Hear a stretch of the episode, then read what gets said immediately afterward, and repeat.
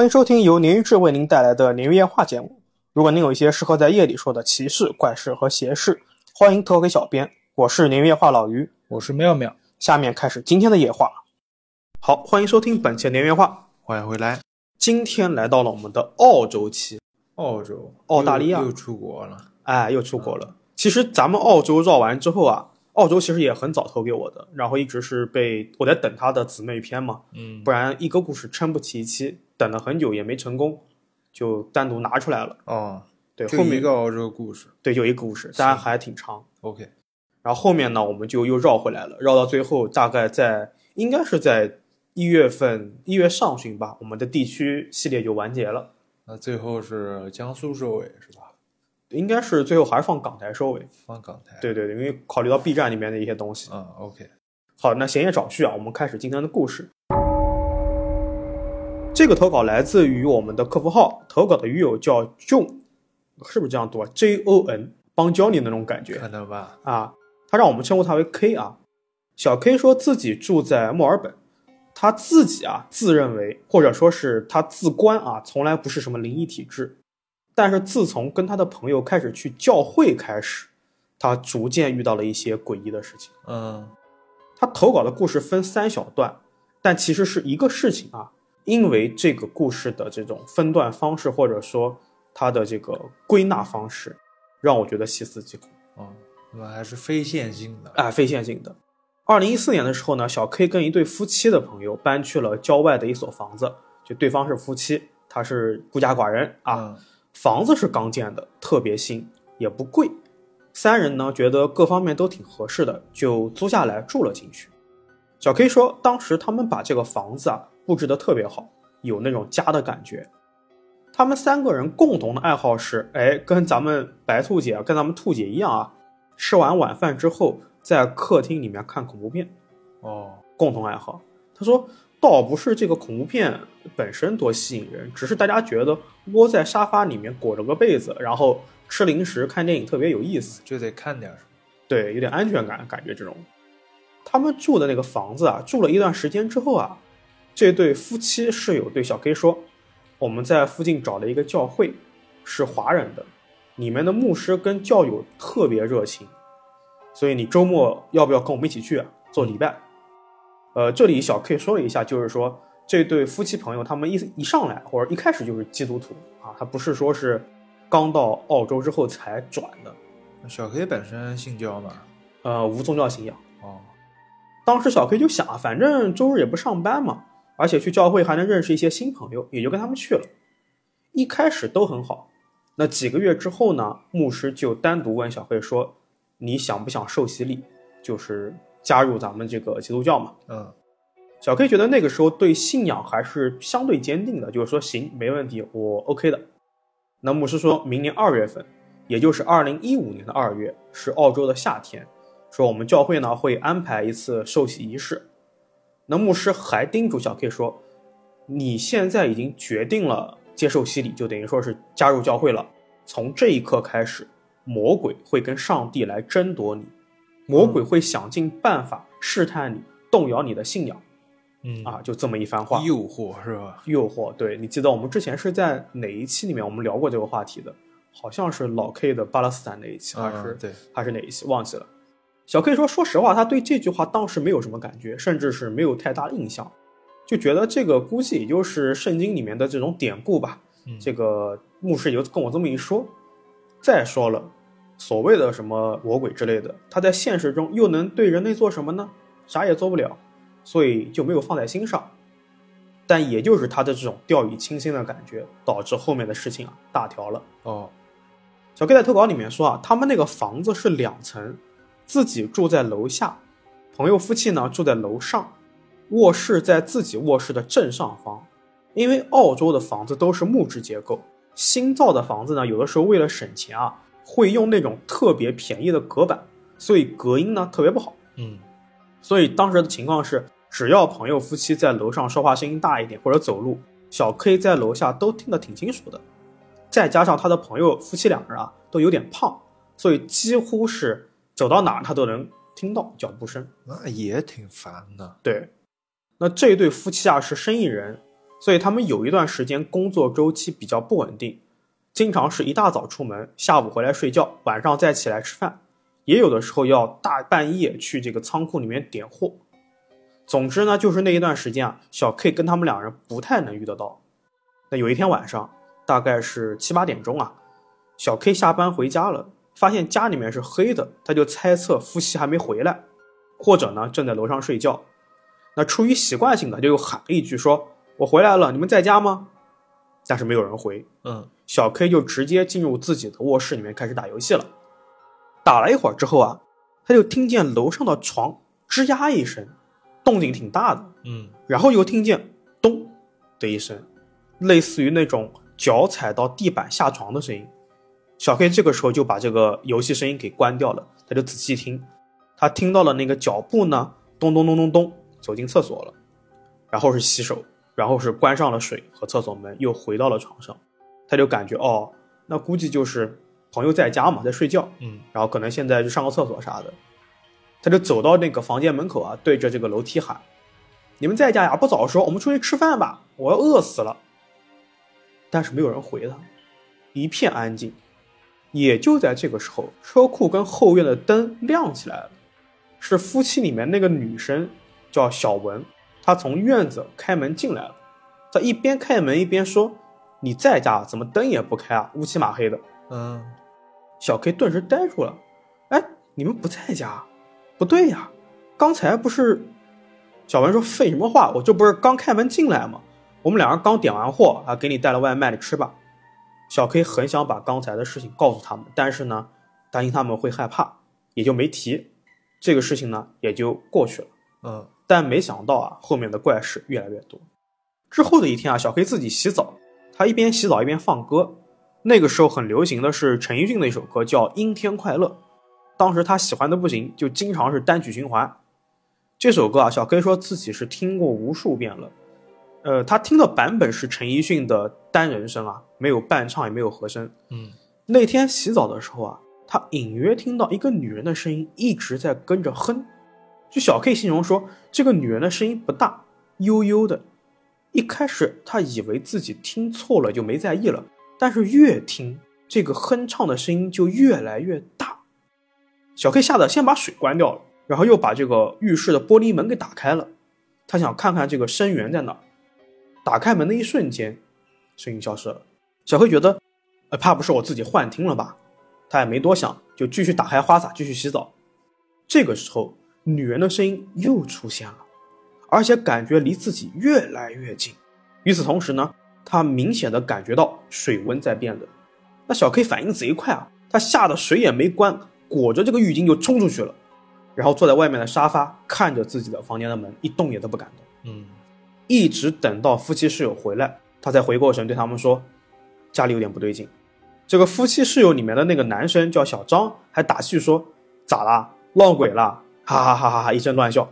小 K 说：“我也不知道，我就感觉很怪的。”小张也挺大条，说：“没关系，咱们家有十字架，你别怕。”小 K 想。十字架是十字架，但是这鬼怕不怕十字架不好说。对呀，他不知道是不是这种西方的东西嘛。嗯，后面更恐怖的事情来了。事情发生的那天呢，小 K 和妈妈约着视频，那个时候他们还是用电脑的，挂着那个摄像头。妈妈坐在电脑前啊，一边跟小 K 唠家常啊，家长里短的在聊天，一边呢忙着手里的东西，两人聊得还挺开心的。忽然妈妈抬眼啊，看着小 K 的时候啊，目光定在那边了。小 K 就问妈：“怎么啦？你是不是卡了？怎么不动了呢？”此时妈妈的眼睛是看着屏幕的，但小 K 看得出妈妈的眼神并没有聚焦在自己身上。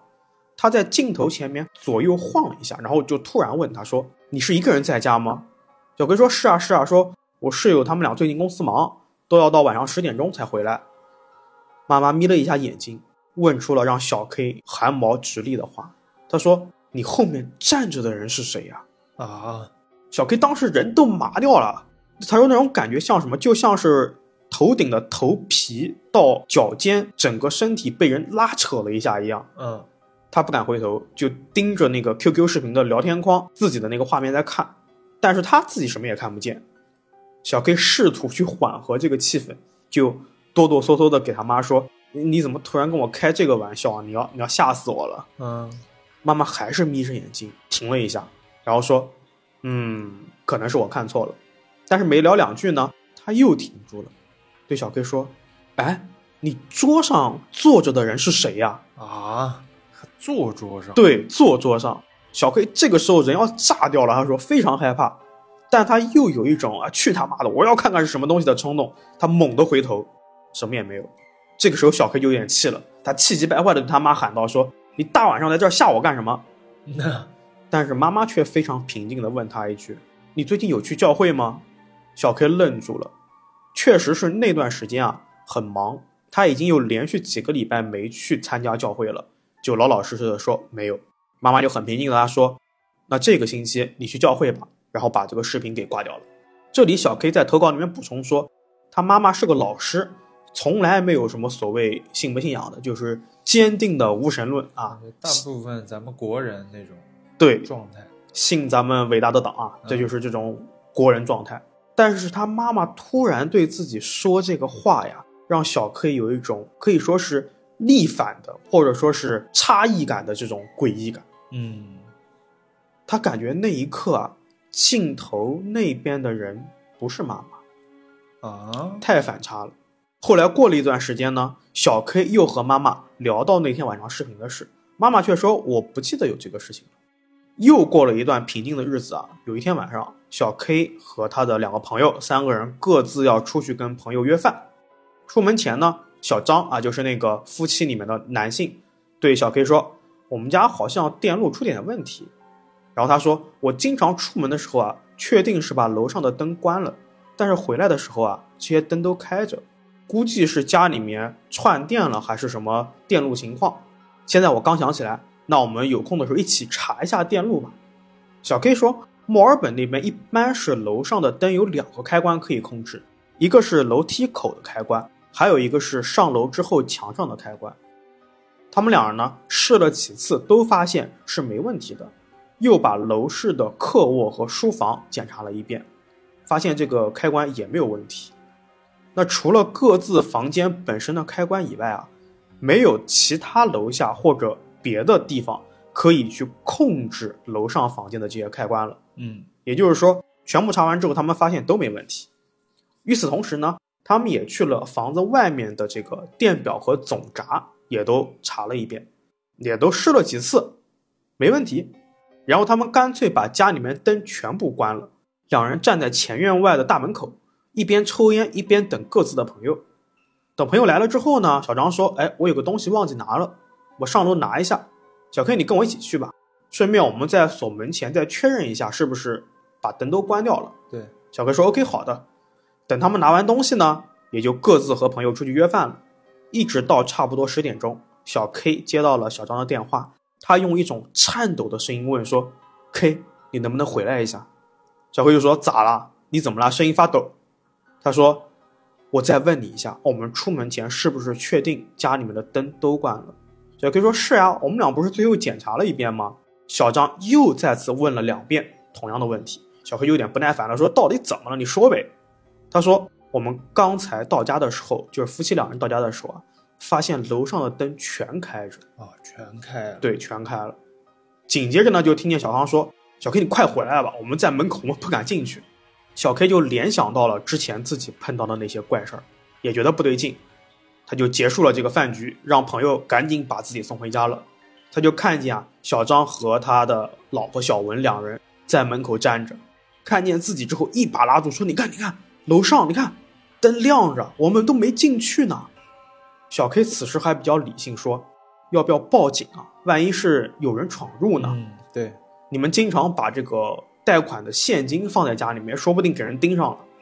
小张说：“我不知道，我不敢进去。”小黑就鼓励他们说：“别怕，别怕，我们三个人，我车里有家伙。”于是呢，他们几个人咬着牙开了门，小心翼翼地往家里面走。一楼呢是一片漆黑，客厅、厨房、房间都是黑暗一片的。亮光从楼上沿着楼梯洒下来了，那个气氛特别诡异。小 K 打开了客厅的灯，冲进厨房就抽了两把菜刀，递给小张一把，两个人就慢慢的往楼上走去。等到了二楼啊，情况是楼上所有房间的灯都开着的，灯火通明，但是安静的吓人。他们两人检查了所有的角落，没有任何异常。小 K 就说：“那你赶紧去看看你们之前的东西少没少。”在夫妻两人饭完之后啊，就说一样东西没丢。小张说：“那应该就不是小偷的问题了。”还没讲完，小 K 就打断他了，说：“我现在我跟你们说一些事情，你们做好心理准备。”于是呢，三人下了楼，小 K 把自己之前碰到的事情全部跟他们复述了一遍。没想到小文说：“其实我们也遇到，害怕你担心，没敢告诉。”哦，都是互相没讲。对，都互相没讲。小 K 就很惊讶的说：“哎，那你们遇到什么了？”小文说：“啊，有一次自己在家里面办公，听见楼下有人在搬东西。一开始他以为是听错了，但是听到有什么东西被滋啦一下拖动了、挪动了，他就下楼看看。”发现是前两天几人放在大门口的两箱快递被移动到厨房里面了，但那个时候呢是大白天，他也没什么害怕，就觉得很奇怪。后来还有一次，他听见小 K 在房间里面打游戏，因为他知道小 K 喜欢玩 COD，游戏里面有各种那种开枪的声音，嗯，还有一些炮火的声音，然后还有一些那种人的喊叫的人声，而小 K 经常会把这个声音音效开得很大。所以他以为那天呢是小 K 窝在家里面打游戏没上班，但是他下楼之后却发现小 K 根本不在家，电脑也是关着的。那天他就下了，直接上楼了，一整天都没下来，一直到小张回家。听完之后呢，小 K 直接就说：“我们的房子肯定是出问题了，这个礼拜呢，我们赶紧去教会。”那个周末他们就去教会了，把所有的事情给牧师讲了一遍。牧师当时是这么回答他们的：“说。”你们平时不要看所谓的恐怖片，因为魔鬼会觉得你们对他好奇，他就会刻意的来靠近和接近你们。他用的这些闹鬼的方式，或者说是影响你们的方式，就是为了让你们感觉到恐惧，因为恐惧会动摇你们的信念。所以你们要时常的去祷告，让圣灵充满内心，恐惧就没有可以占领的空间了。嗯，之后牧师还单独对小 K 说：“你在受洗礼前呢？”确实会遇到更多这样的事情，一直到受洗礼的前一秒，魔鬼都不会放弃把你的灵魂拖走，或者说是引诱走的。因为你一旦接受了洗礼，就是上帝的人了，他就很难夺取这个人的灵魂了。故事到这边就结束了。所以受洗礼这个日期是怎么定的呢？比方说你来了一批疫苗，你定好下周、下个月的月初打疫苗，然后单让大家一起过来，没有什么特定的日子。哦，它不像中国有什么。吉日什么的没有的，就是攒一波人哎，攒一波人，对对对。那这东西听最后讲的意思，你早点受洗礼，不是早点不被折磨吗？但是你从另外一个角度看，这是不是上帝也对你的考验呢？如果你这种程度就被魔鬼引诱走了，据我了解的基督教，应该它反倒是上帝是很宽容仁慈的，他没有这种考验心吧？我觉得还是我们之前讲的，就是呃，它的这个操作便利性比较多一些。可能在某一些，比方说东正教或者在什么教派里面，他们也会有一些特定的日子。因为我小时候受洗礼，好像是有一个，呃，它不是日期，它是礼拜，就是你周一、周二、周三，它可能只能定在周一。哦，所有的都定在周一，或者所有的都定在周日。而且受洗礼特别简单，它并不是像呃影视作品里面那么复杂，它很简单的一个过程。哦，就是一个浴缸，你人进去，穿着衣服进去，走进去，走进去，然后躺一下，然后头也没进去，你再出来，递给你一块圣饼，结束了。南京是这样啊，别的地方我不知道。其实我觉得这个最让人细思极恐的是所谓的争夺的这一块，嗯，因为我觉得这个事情它并不是一个，不光是一个抽象的，它在生活中很多事情可以映射出来，就是你在做一些选择的时候。可能你放在宗教的层面上看，你就是在被魔鬼诱惑。你这个东西买还是不买？啊，你这个钱存还是不存？啊，或你这个车，你这个闯红灯闯还是不闯，都是以小见大嘛。所以我觉得最重要的不是在于你对某一个宗教，或者是你有没有宗教信仰的一个关键，啊，更不是在于你身在国内还是国外啊，而是在于。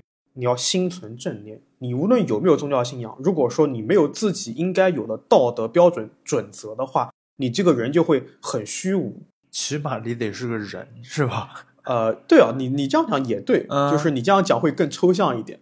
我觉得就是你要心存正念，心存善念。对，有一定的行为准则之后，你才有自己的一个道德标准嗯，说得太好了。啊。也是希望小 K 后面能够平安顺遂吧。对你现在是背着我偷偷写写稿子了是吧？啊，没有没有，写文字稿 我，要写文字。稿就没有这么浅薄了那，现在那么高深，那么、啊，就太还是很那么上升啊。还是很浅薄的。那第一个故事到这边，OK OK。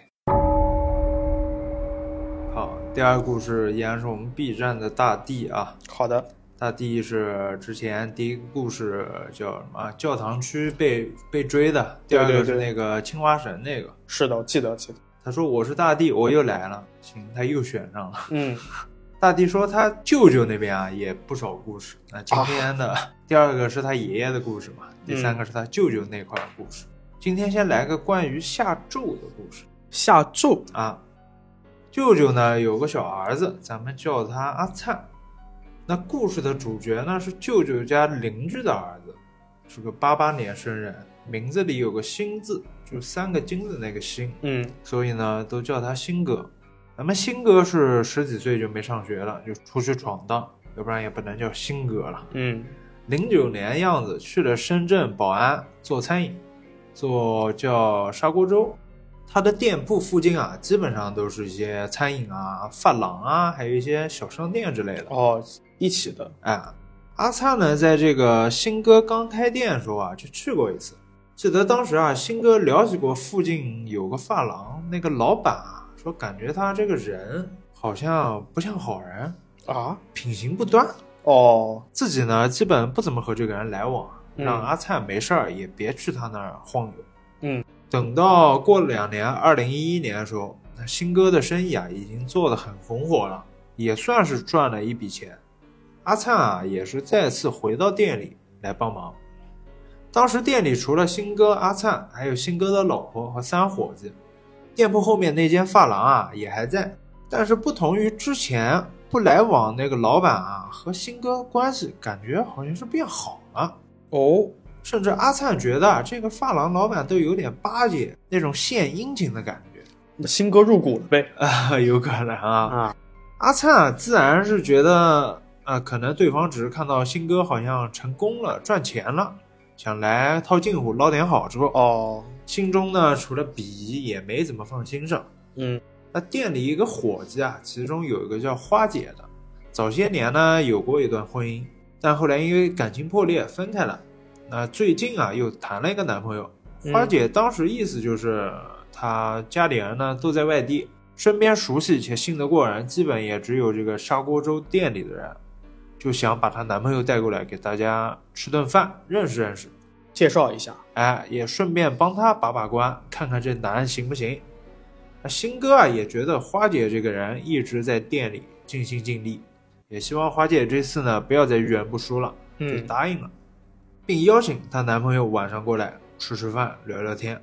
当时是十一月末，呃，因为咱们新嫂刚生了个儿子，坐完月子，这两天呢，因为店里一直在忙，就直接是带着孩子来店里帮忙了。一般店里啊是从下午四五点开始就摆桌椅碗筷准备营业了，会一直营业到第二天早上凌晨五点左右。这做餐饮的是真苦啊！而且他是做粥的嘛，很多人夜宵吃这个，哎，因为生意真的很好啊，有时候甚至会搞到早上七八点钟才收摊。嗯那天晚上忙完第一轮高峰，到八点多的时候，花姐男朋友也来了，于是新哥啊赶紧就招呼喝茶聊天。啊，阿灿当时也坐在旁边喝茶。忽然啊，有一只像蜜蜂一样的虫子飞到新哥身边，往他脸上扑。新哥随手就拿本菜单，边拍打边骂街啊，说他妈这虫子哪来的？最近几天总是阴魂不散的。阿灿啊觉得很奇怪，这几天啊的确总有这样虫子出现。嗯，而且好像只会去盯新哥这个人，吸虫子，有可能。按理说啊，市区不太会有这么多这种蜜蜂一样虫子。那大概过了十来分钟啊，这新哥还真被叮了那么一两下。我去，哎，不过似乎没什么事情，也就没管，因为嗯太忙了。大概到十点多钟，店里又开始忙起来了。于是新哥呢就让花姐安排她男朋友在附近住下。那花姐安顿好之后啊，又回到店里来帮忙，一直忙到凌晨四点多。店里事情呢基本上算是忙完了。新哥啊就吩咐大家把卫生收拾好，就打烊了。对，准备打烊了。自己啊是准备再去市场去买食材，因为一般这个时候啊食材是最新鲜的。哦，对，嗯，他是一直坚持这个时间去采购。大家伙嘛就应了一声，就继续各忙各的。到中午的时候啊，阿灿收到新嫂的电话，说你哥一直买菜去就没回家，不知道去哪儿了。问你知不知道他去哪儿了？阿灿说新哥收铺之后啊就去买食材了，应该回去了呀。因为通常他去买食材啊，八九点钟就能回到店里把食材放好，嗯，然后直接就回家休息了。对，特别是啊，刚生一孩子嘛，新嫂虽然有时候会去店里帮忙，但一般中午之前就会带孩子回住处休息。对而，新哥啊，基本上每天忙完店里的事，都会马上回家里面。到了下午四点多的时候，阿灿回到店里，发现新嫂也在，不过还是没有见到新哥。新嫂说，中午和这个阿灿通完电话不久啊，新哥就回去了。哦，还好，我还以为是人就一直失踪了呢。啊，那不至于啊。不过，怪事发生了。嗯，平时啊，这个咱们新哥回去都会抱抱儿子，今天回去啊，没抱，而且脸色很古怪，什么事儿没管呢，只是问新嫂要十万块钱，说要传什么局，啊，要十万块钱。这不是小钱啊。嗯，新嫂嘛，就跟你说的一样，那不算是个小钱了，就一直问他你为什么要这钱？你对你要怎么了？对，你要啊干啥嘛？对，新哥也没理他，说我要十万块钱，要做局。新嫂是一头雾水啊，那嗯，新哥突然就掉头出了门，那自己还得照顾儿子，就没有跟上去。直到这会儿，带着儿子来店里面，发现新哥不在，就又问了一圈，大家呢也直摇头，说不知道什么情况。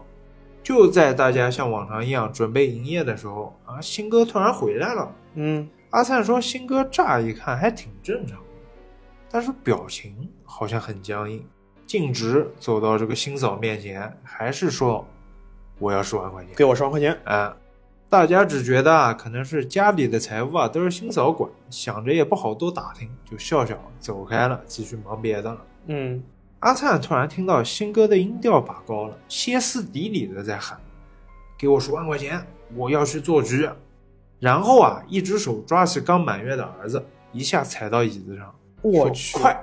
然后顺势就要把手上的儿子往下摔，啊，着了魔了，这是。魔怔了。这下大家炸了，赶紧就冲上去围住新哥啊，防止是真的出什么意外。那阿灿说他从来没见过新哥是这副模样，可不，已经认不出来了，什么语气啊、动作啊、声音全都变了，特别是脸色铁青。虽然吼叫声很大，但是这个表情啊并不扭曲，嗯，还是很僵硬。青嫂在旁边是直哭啊，说你这是怎么了？你有话好好说，把孩子放下来。对，就这样僵持了好一会儿，新哥的儿子终于是大声哭了出来。那听到哭声的新哥啊，突然吼叫声也停止了。阿灿见状，心里是鼓起勇气啊，连着新哥的手和小孩一把紧紧抱住。众人呢也连忙冲上去，把新哥从椅子上拉了下来。好在是啊，小孩是没有受到伤害。新哥呢被众人拉下来之后呢，开始挣扎，还继续在吼：“给我十万块钱，我就要这十万块钱。”嗯，大概过了十来分钟，那新哥似乎也是累了，不再挣扎，也不叫了，脸色依旧是铁青，嘴唇开始发白。那花姐的男朋友刚好也在店里，他盯着新哥看了好久，说刚才这情况，他好像是中邪了哦，他看出来了。啊、不是一般的癔症。新嫂平时也很迷信，说啊、准备找个去会看事的，对，可是，一时啊，她也不知道去哪儿找。那正好是花姐男朋友说，哎，他认识广州那儿有个鸡童，挺出名的，我们可以试着让他去看一看。嗯，起鸡的。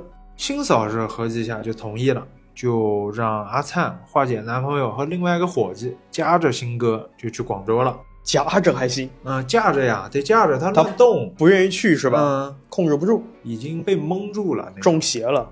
新嫂呢还得照看孩子，大家呢就劝他和剩下人留下来等消息。一路上，阿灿说他心惊胆战的，怕这个新哥啊突然又是爆发发难，就是搞他们。对，因为夹着新哥啊，自己一路上都感觉他是在轻轻的颤抖抖动。好在大家呢也算是相安无事的来到了鸡童所在，嗯，一间呢布置的很像庙宇的店铺。鸡童是个清瘦中年人，头发虽然斑白，但是梳挺整齐，表情严肃。阿灿说他虽然以前听过，但是这是他第一次见到这种职业，能算职业吗？能算，啊，就是这种特色，就不是特色了，这种做这个事儿的人嘛对，师傅。之前呢是完全没有概念会是什么样的，于是是忍不住多看了两眼。嗯，他只觉得啊，这个眼神一和这个鸡童大叔接触，虽然对方的眼神并不严厉啊，自己呢却莫名的有些心慌，不想再看了。和大叔说明了事情缘由，大叔问了新哥的生辰八字，之后呢，拿起了一个黄布绑在自己额头，又让几个人扶着新哥坐在一张方桌边上，大叔就对面坐下，桌子中间呢隔着一张红色纱帘，又靠着新哥这桌上点了两根蜡烛。阿灿隐约能看见对面人影动作，听这个大叔是念念有词，又拿了不知名的器皿在那边做了不少动作。大叔突然开口说：“你们这个新歌是被人下了绝，绝口诀的诀，哦，就跟下咒是一样的嘛。懂了。而且对方啊是下了个比较阴毒的咒诀，并且已经成功了。好在是送来及时啊，还能破解。那接下来呢，就是一些操作方式了。嗯写的一些什么蝌蚪文，这是阿灿原话。嗯，他说看那文字就跟蝌蚪在扭一样。然后也是冲了符水给这个新哥喝完之后，哎，这个新哥的脸色还真松弛下来，但是满脸是倦意，似乎呢也不记得今天发生了什么事情，但已经能正常对话了。鸡童大叔这时候又跟他们讲啊，做绝的人应该是把绝术之物设在你们经常待的地方，现在应该有所变化，可以试着去周围找一找。阿灿就赶紧打电话给新嫂，把情况跟他们说了。新嫂听到新哥恢复了，也算松了一口气，但也很在意到底是谁要害他们这一家，对呀、于是就发动大家在店铺附近查看有没有异样。那自己准备回家去看一看。嗯，没多久啊，咱们花姐在店后面的那个街道的发廊门口看到了很多类似于蜜蜂的死虫子哦，在地上，通过虫子来的。但都是黑色的。那旁边的树上呢，还有类似蜂巢的东西。发廊今天啊却没有营业，也没有看到那个老板。新哥后来回忆啊，那天事情他基本已经忘记了，连和花姐男朋友见面的事情都忘了。之后还有两个新哥的朋友说，新哥那天也问他们要了好几万块钱，并且转账记录还在。虽然新哥自己不记得了，而且钱的去向也不知所踪，但嗯还是认下来，把钱给还给了两朋友。是啊，这个是蛮仗义的。发廊老板啊，自那天开始是再也没有见过了。失踪了。啊，发廊里的人呢也说啊，我们也不知道老板去哪儿了。新哥说，那个发廊老板确实一开始和他们并不来往，但后来新哥生意好啊，那个老板就总借着吃饭或者其他机会来凑近乎。新哥虽然知道那老板品行不好，但碍于大家是街坊啊，慢慢的就和他客套几句。中间那个老板呢，也有向新哥借过几次钱，并且有一次啊，新哥在和那个发廊老板接触中，把自己的生日给泄露出去了。哦，那故事就结束了。了解。我之前还一直在等这个发廊老板什么时候出现呢。原来他就是这个做局的人。他已经就是操作完了，对结果了。对对对对，其实他也赚了的，赚到钱了，是赚到钱了。赚了好几万。还好新哥他没为没因为这个事情发生生命危险。我只能讲，对我还挺下头的这个人。是啊，他肯定就是坏人，他有所图，只是他的这种图谋方式嗯，是这种玄学的方式。对，然后特别危险图的是钱，但是差点把人家都弄死。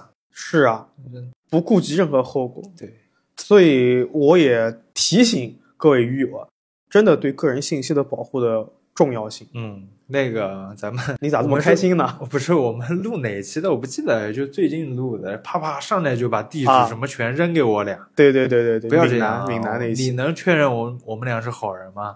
对老于起码是好人，妙妙就不好说啊了。行行他行，现在搁我对面笑的可开心了，嗯，就真的对于出生日期，特别是你出生的时间，这个人能推算出这个生辰八字的。对啊，能干干出很多操作来。，对对对，这个千万要保护好，对不要随便泄露。是的，是的。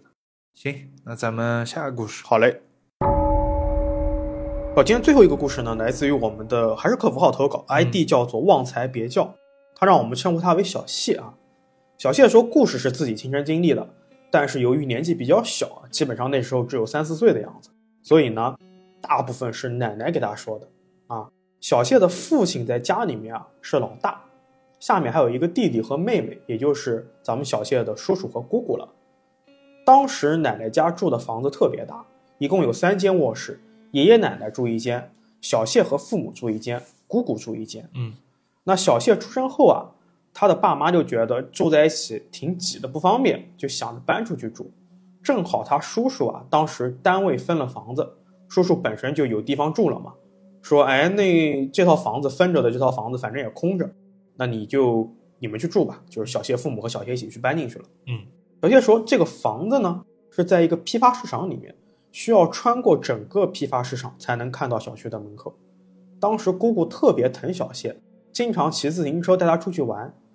那时候还没结婚嘛，家姑姑啊，为了带小谢出去玩呢，还特意在座位后面装了一个带小孩子的座椅。因为这个事情呢，奶奶还说过姑姑说，你还没结婚呢，你在后面装一个这种带小孩子的座椅，也不怕别人说闲话。啊哈，当时小谢呢，他们家搬到批发市场之后啊，姑姑不仅不听啊，还特意会专门跑过去看小谢，给他买玩具变本加厉是吧？啊，特别喜欢这个侄子。嗯诡异的事情啊，源于有一次姑姑去看小谢的时候，那天路过批发市场呢，姑姑看到一个卖玩偶的玩具店，就想着给小谢买几个玩具，具体是什么玩具她忘记了，但奶奶记得说是两个动物。那姑姑买完之后啊，就直接上楼了。嗯结果当时小谢不在家，应该是跟着妈妈去姥姥家了，只有爸爸在家。那姑姑到了就问宝宝呢，宝宝是小谢的小名啊，呃，他的全名也告诉我了，这里就不不透露啊。别这样啊！爸爸说宝宝和他妈去姥姥家了，姑姑一听就拿着玩具就走，啊，转身就走，什么情况？对这是一定要自己交到手里面，知道吧？啊，就回奶奶家了。奶奶一看姑姑还带着两玩具回来，就说这哪里弄的？姑姑说给小谢买的。到了小谢家，人没在，就带回来了。奶奶就随口说了句：“那你不把玩具留在那儿，还特意带回来，这对吧？”结果到了当天夜里啊，爷爷奶奶都睡下了，就突然听到姑姑屋子里面有尖叫声。嗯奶奶赶紧跑过去，就看见姑姑坐在床上。她看奶奶进来了之后，就特别恐惧的声音说：“那两玩具呢？我要我的玩具。嗯”姑姑说的，但肯定不是我这种声音了，嗯就很尖。奶奶当时有点害怕，第一时间没有明白姑姑要啥，就把家里面能找到的玩具都给姑姑拿过来了，但是没有那两个她买给小谢的玩具。嗯给了姑姑之后，她竟然生气了，把这些玩具全扔了，就说我要我的玩具，然后就开始撕床单，把床单撕成一绺一绺的。奶奶这个时候突然想起来了，赶紧就去把那两个白天姑姑买的玩具给找过来递给他了。嗯给他之后呀，哎，人就安静下来，冷静下来了。然后奶奶就尝试跟他沟通说：“你是谁呀？”姑姑说：“你别害怕，我知道你是个好人，我不会伤害你的，我就是要找那个小宝宝玩。哦，”然后还跟奶奶说：“要不我认你做干妈吧，我给你当女儿。”当时奶奶吓坏了呀，赶紧说：“我自己有女儿，我不认你这个女儿，你赶紧走。”紧接着，他就抓紧时间给小谢的叔叔打电话，让叔叔赶紧过来。奶奶说，其实当时爷爷早就醒了，给吓得够呛，没敢过来，在床上装睡。这一家子我真服了！当时为什么喊叔叔啊？因为全家就叔叔会开车，所以让叔叔过来呢，就接上了这个姑姑和奶奶去找他们老家的一个亲戚。小谢记得说，他叫这个亲戚是喊大娘的，应该是他伯母。嗯叔叔到了之后啊，也没敢进门，蹲在门口抽烟，抽了半包烟，奶奶才扶着姑姑从屋子里面出来。意思是整个事情也就奶奶出力了。对，当时楼道里灯都没亮，姑姑出来看见叔叔抽烟的那个亮光，就指着叔叔说：“有火，有火！”吓得叔叔赶紧把烟灭了，然后踩在地下。嗯奶奶说：“这个大娘啊，还有点本事，老家的人遇见邪乎事儿都是找她看。”那小谢说呢，他说自己小时候有一次划船掉水里了，然后就各种生病发烧，怎么治都不好。家里面说是给吓掉魂了，就找的这个大娘给看好的。嗯大概的操作是去落水的地方叫了一次魂，啊，不过后来这个大娘改嫁了，就没人联系上她了。OK，我们回到正常的时间线啊。那当时呢，叔叔是拉着婶婶一起来的，就是叔叔老婆嘛。嗯看见这个状态啊，就是他姑姑的这个状态啊，直接婶婶就吓哭了。那中间小谢省略了一段没有关系的部分啊。总之，一家人就赶紧带着姑姑到了大娘那边。大娘说：“没事儿，你家姑娘身子弱，有个鬼啊，从这个玩偶跑到你姑娘身上去了，把她送走就好了。”嗯大娘说：“让这个叔叔拉着姑姑，带着他买的那个玩具玩偶，找人多的地方把这个玩偶扔掉就好了，特别简单。”叔叔就依照吩咐，拉着这个姑姑和奶奶，到了他们那边一个叫华联商场的门口。姑姑坐在车上，奶奶就到这个商场门口附近，把那个玩具找人多的地方给丢了。奶奶说啊，她当时刚把玩具放到地上，姑姑就在车里面探出头来喊：“娘娘，我好了，赶紧走！”叔叔听罢，一脚油门就窜出去了，开出去老远才想起来没接奶奶呢。奶奶跟着后面在跑，我还没上车呢，对是吧？？叔叔赶紧倒回来，然后把奶奶接上，抓紧就走了。啊，这事情就这么过去了。后来呢，大概到了高中的时候啊，就小谢上高中的时候，还发生过一件事情。小谢的父母在他六岁的时候离婚了，他是跟着爷爷奶奶一起长大的。嗯小谢说，其实父母的离异对自己没有什么影响，他还是想去妈妈那边呢就去妈妈那边，想去姥姥家呢就去姥姥家，只不过是父亲母亲不住在一起了。当时他母亲住的是一个比较老的小区，一层楼三户，一共有五层，上下楼都得走楼梯。妈妈住的是中间的那一户，厕所、厨房都没有窗子，所以白天去的时候啊，厕所跟厨房都是一片漆黑，需要开灯才可以。嗯出了门就是楼梯，门正对着楼梯，这是一种很老的房子格局。哦，最夸张的是啊，这个小区没有外墙，单元门就在大马路的边上，就有点临街的感觉。下了楼出了门就是他们那儿车流量最大的一条马路，整个户型也特别奇怪啊。这个房子进门之后是个特别窄的玄关，宽度大概就是小谢的左肩膀靠在左边墙上，伸直右手就能摸到右边的墙了啊，特别窄。那进门左手边有个厕所，往前两步路，右手边就是厨房，厨房正对着客厅，玄关从头走到尾也就四步左右的长度，尽头就是卧室了。也就是说，这个卧室是正对着大门的，客厅和卧室呢都有一个不算太大的阳台，嗯，也是一个老房子的奇怪布局了。别扭死，对，后来妈妈整体装修过一次，把这两个小阳台打通了，屋子就变成了一个口子一样的那种户型。嗯从卧室的阳台可以直接走到客厅去。装修的时候，妈妈也觉得卧室的门对着大门不太好，就把卧室跟客厅调换了一下。因为整个屋子啊也只有四十多平，所以他妈妈呢就买了那种可以拉开的那种沙发床。小谢如果平时来呢，就睡这个沙发床。那之后有一天晚上啊，小谢在客厅那儿玩电脑，妈妈突然在 QQ 上给他发消息说：“你来我房间一下。”妈妈在卧室嘛，嗯，小谢还纳闷呢，说：“妈妈就在隔壁呀、有啥事儿喊一声不就行了吗？”对呀，他就抓紧过去了。当时他母亲门是关着的，他刚一推门进去啊，妈妈腾的就从床上坐起来了，给小杰吓了一跳，就问咋了咋了？妈妈说刚才做梦，梦见有个女的在床边站着，他转过头想要看这个女的时候啊，无论怎么也转不过去，嗯然后就感觉一阵风吹进来，一瞬间他觉得自己的头发被人揪着往后死命的扯。妈妈说当时疼的呀，那头皮都要被扯掉了，火辣辣的疼，然后就醒了。最恐怖的是，他醒过来之后啊，发现头皮真的在火辣辣的疼，啊，就像真的被人扯过头发一样。嗯他现在想起，他起不来；想开口说话，张不开嘴。他只能费半天劲，用手机给小谢发了一条信息。哦，但是小谢一推开门，妈妈就能动了，也能说话。就好了，对，听罢呢，小谢就赶紧让母亲去外面的这个沙发床上睡，意思就是说，呃，我们俩对调一下，我火力旺，我帮你震一震。结果当天晚上啊，小谢也开始做梦了，先是梦见自己躺在床上不能动，然后听见耳边有个女的不停的在叫，就类似于那种鬼片里面的女鬼的尖叫，还特别的持久。这个时候，小谢醒了，哎，发现是在做梦，但是梦里面的意识特别清晰，就跟刚才妈妈一样。从梦中清醒的瞬间，他发现自己耳鸣了。好在是呢，那个时候天也快亮了，他就坐在床上没再睡，一直玩手机玩到天亮。第二天呢，他就把这个事情啊告诉给妈妈了。两人合计着呢，赶紧把事情告诉姥姥。姥姥听完呢，就找人啊求了一截桃木枝，然后围着屋子啊，拿着这个桃木枝来回扫了一圈，啊一边扫一边走，一边走一边扫，嗯，最后把这个桃木枝啊插在门口的一个小玻璃盆里。从这以后啊，妈妈这个房子就再也没有出现怪事儿了。直到那一天，小谢在门口的厕所里面洗澡嘛，这个时候他就吐槽说：“呃，妈妈，你那个房子啊，厕所简直小的离谱啊，太小了。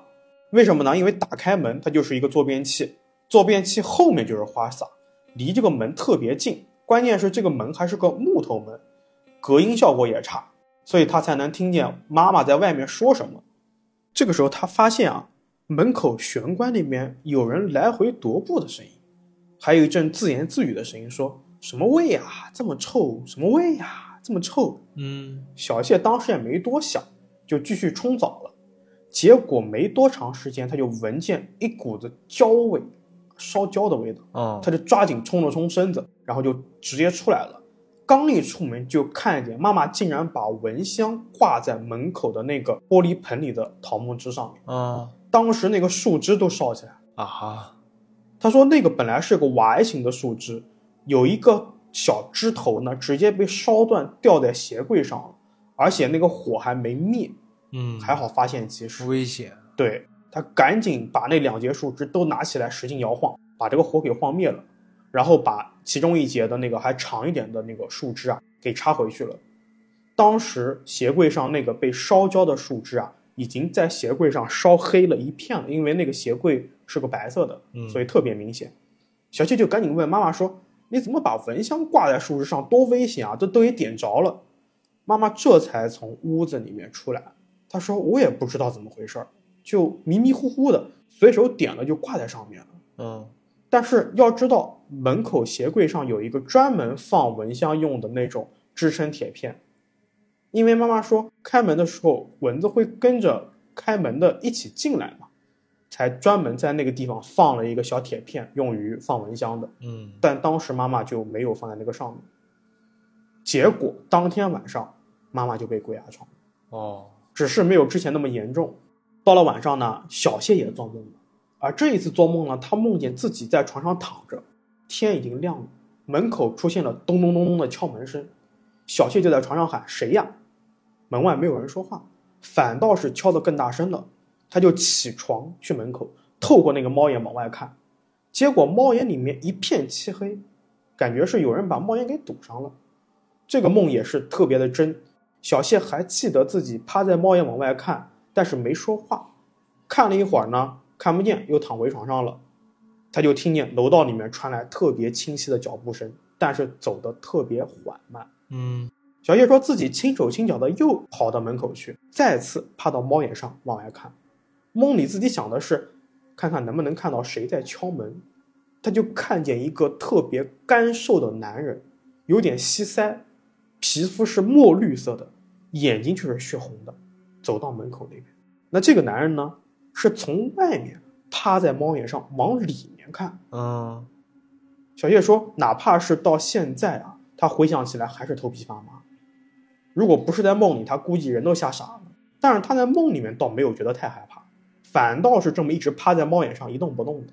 不一会儿呢，这个绿脸红眼的男人就走了，他始终是没有敲门的。梦里的小谢回到了房间，刚准备躺下，就清醒了。